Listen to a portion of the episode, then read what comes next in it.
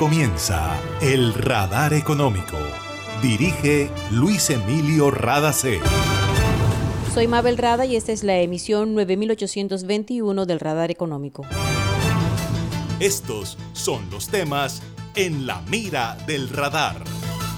Gobierno colombiano abre espacio de diálogo para buscar solución en torno a la reforma tributaria y al caos que generaron las protestas de rechazo al proyecto presentado al Congreso de la República.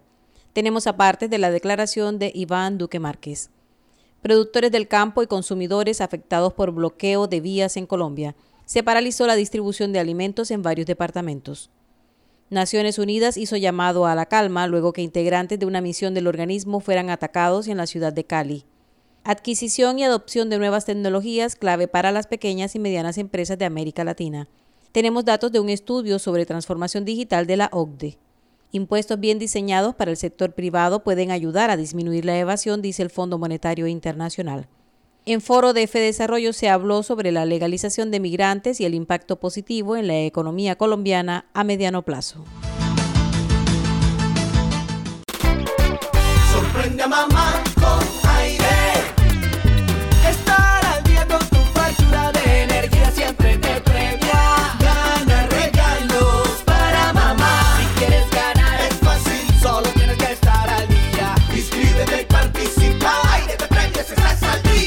Ingresa a www.air-e.com y gana premios hasta de 500 mil pesos. Sorprende a mamá con aire. Aplica condiciones y restricciones. Autoriza con juegos. Vigilado Superservicios. Una nueva energía se expande. Una energía que genera progreso y comodidad para la costa atlántica y el país. Somos la generadora y comercializadora de energía del Caribe, GESELCA. Y estamos aquí para entregar con firmeza la confiabilidad que la población y la industria colombiana necesitan. GESELCA, energía que construye futuro. Puntos, puntualízate. Llegó la hora de ganar con puntos puntualízate de Gases del Caribe. Ingresa a nuestro portal de servicios en línea a través de www.gascaribe.com. Utiliza 80 de tus puntos acumulados para jugar Ármalo y participa por una de las 20 bicicletas. Si aún no te has registrado, hazlo ahora. Paga tu factura, acumula puntos y gana. Gases del Caribe. Puntos, puntualízate. Vigilado Superservicios. En el radar le contamos lo que está pasando en la economía. Se complica situación para productores del campo y consumidores por el cierre de vías en Colombia. Más de 60 millones de aves en riesgo de muerte por falta de alimentos, 16 mil toneladas de carne y pollo represadas y 120 millones de huevos que no están llegando a los puntos de distribución como consecuencia del bloqueo de vías en algunos departamentos colombianos, es el reporte de FENAVI, la Federación Nacional de Avicultores. El gremio expresó a quienes participan en las manifestaciones que si bien entienden la razón de las protestas, hacen un llamado para que permitan el transporte de alimentos y fortalezcan los corredores humanitarios. El 28 de abril y como rechazo a una reforma tributaria que luego el gobierno anunció retiraría del Congreso de la República, los colombianos decidieron marchar en las calles, pero se complicó la situación de orden público con la llegada de la policía, acusada ahora de uso de fuerza excesiva, que terminó con la muerte de varios jóvenes. Los departamentos que tienen más problemas con bloqueos son Valle del Cauca, Nariño, Cauca, Santander, Eje Cafetero, Cundinamarca, Boyacá, Antioquia y Meta. FENAVI dice que de no permitir la logística de distribución de alimentos, el país empezará a sufrir desabastecimiento, en especial de las proteínas de más consumo. Gonzalo Moreno, presidente ejecutivo de FENAVI, dijo que la situación es crítica e informó que hay 48 mil toneladas de alimentos para aves que no han podido llegar a las granjas, así como miles de bandejas e insumos para industria. Aquí está el presidente de FENAVI. La situación es crítica porque los animales no tienen alimento.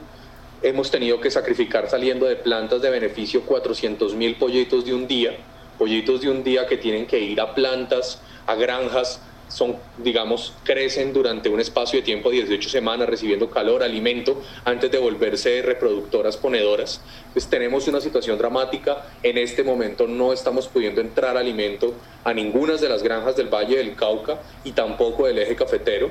Lo que causa que en este momento esté en riesgo la producción del 30% de los huevos del país y el 24% de los pollos. Los afectados son los productores, pero los consumidores. Se están presentando bloqueos en otras partes del país también. Vía el Llano está intermitente, Santander está intermitente, pero al final es no poder entregarle ni el pollo ni el huevo a los colombianos y se van a ver afectados casi 10 millones de consumidores que en este momento están aislados y no pueden acceder a alimentos. Moreno recordó que 350 mil familias dependen de la industria avícola y ahora están a la deriva. Al llamado de la Federación de Avicultores se sumaron Fede Palma, Fede Cacao y por supuesto el Ministerio de Agricultura. Naciones Unidas, a través de la cuenta oficial de Twitter de la alta comisionada para los derechos humanos, Juliette de Rivero, denunció que miembros de la organización fueron amenazados y atacados en Cali, a pesar de haberse identificado, mientras investigaban lo que pasa con las protestas. No hubo heridos en el grupo de la ONU y el organismo internacional hizo un llamado a la calma a través de Marta Hurtado, portavoz de la alta comisionada de Naciones Unidas. Escuchémosla. Dada la situación extremadamente tensa, con soldados y policías desplegados para vigilar la protesta, hacemos un llamamiento a la calma. Recordamos a las autoridades del Estado su responsabilidad de proteger los derechos humanos, incluido el derecho a la vida y a la seguridad personal, y de facilitar el ejercicio del derecho a la libertad de reunión pacífica. Resaltamos también que los agentes encargados de hacer cumplir la ley deben respetar los principios de legalidad, precaución, necesidad y proporcionalidad a la hora de vigilar las manifestaciones. Las armas de fuego solo pueden utilizarse como último recurso ante una amenaza inminente de muerte o de lesiones graves. En Gases del Caribe seguimos trabajando para ti. Sin moverte de casa, realiza el pago de tu factura, consultas, duplicados y trámites en línea a través de nuestro portal web www.gascaribe.com y sigue disfrutando en familia de los beneficios del gas natural. También puedes pagar en los puntos de recaudo Efecti, Supergiros, Baloto, RappiPay y corresponsales bancarios. Nuestro compromiso es estar contigo. Pagar la factura es tu responsabilidad. Gases del Caribe Estamos contigo. Vigilado Superservicios. Somos hijos de una tierra bendecida que desborda belleza y calidez. Somos vecinos de un pueblo alegre, trabajador, que pone empeño y buena energía en todo lo que hace. Somos la empresa que transporta y distribuye gas natural y energía eléctrica, que se animó a crecer y a llegar más allá de las fronteras de nuestro país, impulsando el progreso de las comunidades y el cuidado del medio ambiente. Promigas buena energía siempre. Está escuchando el radar económico. La adopción de prácticas digitales es una necesidad creciente de las pequeñas y medianas empresas en América Latina para enfrentar los desafíos no solo de la pandemia, sino del futuro cercano. La Organización para la Cooperación y el Desarrollo Económicos OCDE acaba de publicar un estudio sobre la transformación digital en las pymes y señala que la tendencia del sector es a digitalizar primero la parte administrativa y todo lo relacionado con el marketing. Dependiendo del sector en el que se mueven, las empresas cada vez usan más plataformas de financiamiento, pago, comunicación remota, comercio electrónico y servicio al cliente, entre otras. Se apoyan básicamente en plataformas como Google, Mercado Libre, PayPal, Zoom, Microsoft Teams, WhatsApp y Facebook, por mencionar algunas. Sin duda, la pandemia aceleró el proceso de digitalización en el que venían trabajando muchas empresas y presionó a quienes no habían tomado la decisión porque era la manera de sobrevivir en medio del confinamiento. Gonzalo Rivas, jefe de la División de Competitividad, Tecnología e Innovación del Banco Interamericano de Desarrollo, dice que la adquisición de tecnología no lo es todo, sino cómo se adoptan en las pequeñas y medianas empresas.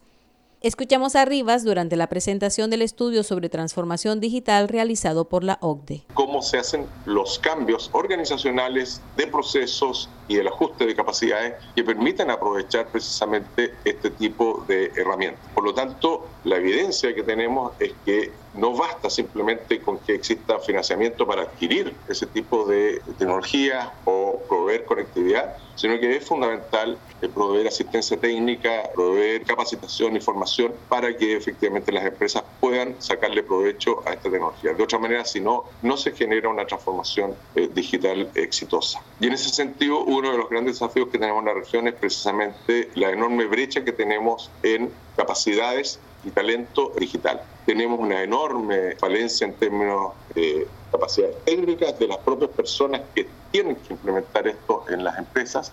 No basta con tener capacidades externas, no basta con comprar simplemente paquetes de software, sino que tenemos que tener las capacidades al interior de, las empresas de entender el potencial que tiene esta tecnología, cómo aplicarla, etcétera. Nosotros estamos viendo que afortunadamente el mismo proceso de digitalización que, que ha estado irrumpiendo por todos lados también nos está permitiendo acceder a formación remota, pero también hay otro tipo de plataformas que permiten eh, acceder a, conocimiento y formación rápida. Necesitamos tener una capacidad de actuar de manera muy masiva, porque el mundo de la pequeña y mediana empresa, de las microempresas, es desde luego enormemente vasto en la región, pero también entendemos que las empresas son muy diversas. Hay distintos tipos de sectores que tienen distintos tipos de necesidades. Para la OCDE, el camino a seguir está en eliminar barreras regulatorias y las diferencias de mercado, ampliar la cobertura de la infraestructura y permitir una mayor aceptación de las pequeñas y medianas empresas a través de la digitalización de los servicios públicos. La Organización para la Cooperación y el Desarrollo Económicos señala en su estudio que se debe construir más evidencia a través de investigaciones sectoriales, datos comparables y el análisis de casos de negocios exitosos o no para informar a todos los actores de este sector de la economía de América Latina. Los impuestos bien diseñados pueden ayudar a minimizar la evasión, dijo la directora jefe del Fondo Monetario Internacional, Cristalina Georgieva, durante el lanzamiento del libro Impuestos sobre la renta de las empresas bajo presión. Taxes are as old as civilization as our efforts to escape them. Los impuestos son tan antiguos como la civilización al igual que los esfuerzos por escapar de ellos, dijo la directora del FMI, quien expresó que basta con poner un impuesto a las ventanas para que la gente las tapone o que se aumente el impuesto a las importaciones para que aparezcan más contrabandistas. Georgieva señaló que cuando se incrementan los impuestos de las empresas, la tendencia es buscar la manera de trasladar las ganancias o hacer planes para evitar pagarlos. El FMI dice que como administrador del sistema financiero internacional, debe promover los impuestos corporativos para ser justos con los países miembros, especialmente con los de bajos ingresos, que en su mayoría dependen de esos gravámenes. La directora del organismo internacional dijo que están optimistas con respecto al acuerdo global sobre el impuesto a la renta de las empresas en 2021, que debe ser mínimo y adoptado a tiempo para evitar caer en un espiral caótico de impuestos o una guerra comercial en la que todos pierdan. Mamá con aire. Estar al día con tu factura de energía siempre te premia. Gana regalos para mamá. Si quieres ganar es fácil, solo tienes que estar al día. Inscríbete y participa. Aire te premios, estás al día. Ingresa a www.air-e.com y gana premios hasta de 500 mil pesos. Sorprende a mamá con aire. Aplica condiciones y restricciones. Autoriza con juegos. Vigilado Superservicios. Imagina la historia que estaríamos contando si en este aislamiento las centrales de generación de energía se hubieran detenido. ¿Qué sería de nosotros ante la oscuridad y la desconexión? ¿Has agradecido tener funcionando todo lo que necesitas para estar cómodo en tu casa? En GESELCA trabajamos sin parar para que Colombia no se apague y la energía que hace bien siga iluminando la esperanza de todo un país. Estamos contigo. GESELCA, energía que hace bien.